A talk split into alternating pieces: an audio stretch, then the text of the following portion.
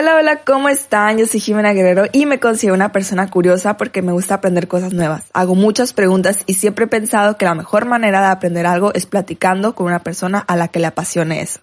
De esta manera les doy la bienvenida a este, el segundo episodio del podcast. Creo que ya se dieron cuenta, pero de igual manera les quiero decir que estamos estrenando micrófono para hacer esto más ameno. Y bueno, en estos momentos estamos pasando por un fenómeno al que nuestra generación nunca se había enfrentado. Me ha tocado ver cómo emprendedores y trabajadores les ha tocado salir totalmente de su zona de confort e innovar para seguir en este juego.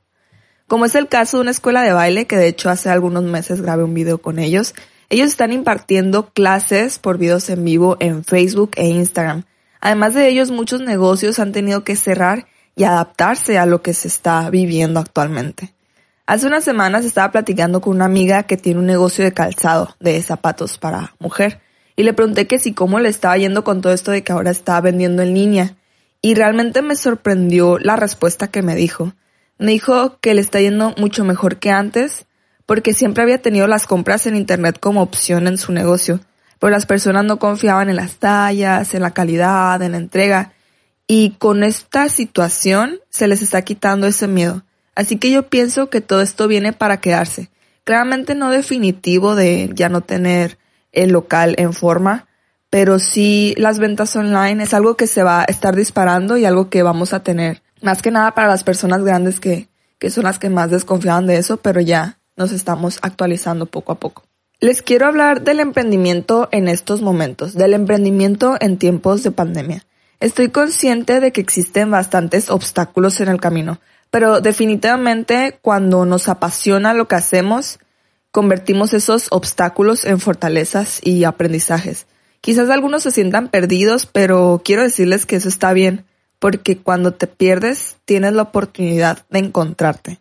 Esa es la oportunidad perfecta para reinventarnos, reinventarnos en lo que estamos haciendo.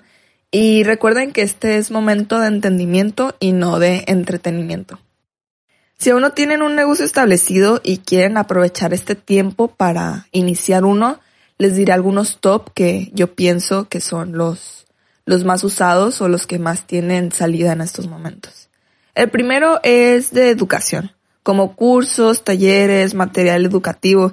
Realmente hay muchas personas interesadas en aprender cosas nuevas. Por ejemplo, yo, que además de estar interesada, porque es algo que siempre me había querido hacer y siempre me ha gustado, ya tengo el tiempo para hacerlo. Entonces, ya tengo el tiempo y de hecho la semana pasada hice un taller de mercadotecnia digital, otro de inteligencia emocional y otro de liderazgo.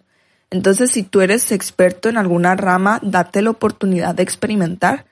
Eh, yo los he visto, por ejemplo, voy en Facebook, eh, el día al día, pues estoy viendo, checando Facebook y me toca ver anuncios de universidades que están ofreciendo los talleres o los cursos, diplomados inclusive en, en online. Entonces es muy buena oportunidad para aprovechar y de esta manera pues aprenden tanto ustedes como las demás personas. Es compartir un poquito de lo que saben. Y otro que pienso que es el más utilizado es el comercio electrónico vendiendo o comprando productos ofreciendo el envío claramente. Esta es la oportunidad perfecta para ofrecer todo eso que las personas quizá no necesitan como primera instancia, pero sí les es útil, como por ejemplo los kits para que los niños dibujen, si saben cocinar, pueden hacer kits de galletas con decoración aparte. Entonces, si ustedes lo envían y el niño ya tiene la oportunidad de decorarlos, esta es muy buena opción porque sabemos que los niños no están teniendo clases, absolutamente todos están en casa y pues se tienen que entretener de alguna manera. Hay muchas opciones, únicamente deben de saber cuál es su nicho de mercado y es ponerse a pensar en qué es lo que las personas necesitan en este momento. Para aplicar la idea que tengan en mente, lo esencial es el desarrollo. No iniciarlo solo porque piensas que a pegar, sino desarrolla un mini concepto de negocio, no es necesario tan detallado, pero sí algo que te apasione o que vaya acorde con algo que tengas cierta experiencia. Y con esto piensa en algún producto o servicio que crean mejor para la situación actual de las personas. Además de eso, es agregarle valor. Una de las opciones que les puedo dar es, por ejemplo, de de las ganancias obtenidas, donar el 100%, el, el 100%, ¿no? El 10% de las ganancias a productos de despensa para regalar a las personas que en esos momentos, pues sabemos que hay muchas personas que vienen al día al día, entonces sería muy buena opción donar cierta parte de las ganancias a, a despensas. Hay muchas más opciones, pero esa es la que se me viene en estos momentos a la mente.